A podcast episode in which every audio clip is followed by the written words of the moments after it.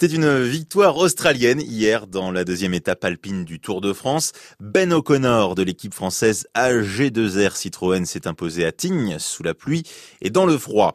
Aujourd'hui, c'est journée de repos pour le peloton qui a besoin de souffler après un début de tour assez intense. Anthony Rimbaud. Ils sont cuits, rôtis après une première semaine de course sans temps mort. Ah, chute, chute, chute, chute à gauche, chute à gauche. Accélération de Carapaz, Gareth Thomas est distancé. Grosse, grosse chute dans le peloton à droite. Des attaques, des chutes en pagaille qui ont laissé des traces. Primoz Roglic, deuxième du tour l'an dernier, en a fait les frais.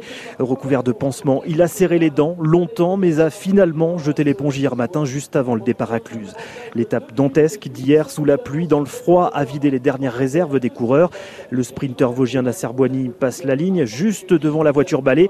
À bout de force, au bord du malaise sur son vélo, il avance, soutenu par ses directeurs sportifs d'Arkea Samsic. Le Nivernais, Julien Bernard, lui aussi, termine rincé. On finit euh, mort. Euh, je me finis une première semaine de grand tour comme ça, là, mort comme ça, mais. ouais, ouais, là. Euh, ça fait vraiment des dégâts, hein, putain. Ça va être bienvenu d'avoir une journée de repos, je pense. Mais il faut tenir encore avec les Pyrénées à l'horizon.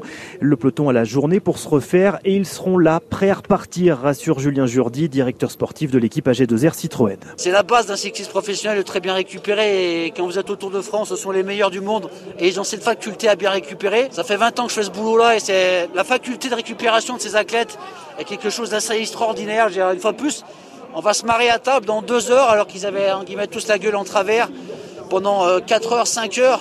Et voilà, honnêtement, c'est des athlètes hors normes. Des athlètes hors normes, pas épargnés par les coups de mou, sauf peut-être le maillot jaune, Tadej Pogacar, déjà impressionnant dans la première étape alpine. Il en a remis une couche hier à Tignes pour creuser un peu plus l'écart sur ses rivaux. Je m'accrochais parce que je voulais pas le lâcher ce jaune. C'est pour ça que sur les derniers kilomètres, j'ai mis la gomme, je me suis échappé pour euh, préserver ce petit lion. Entre deux siestes, les concurrents du Slovène peuvent faire et refaire les comptes. Même s'il reste encore deux semaines de course, Tadej Pogacar intouchable.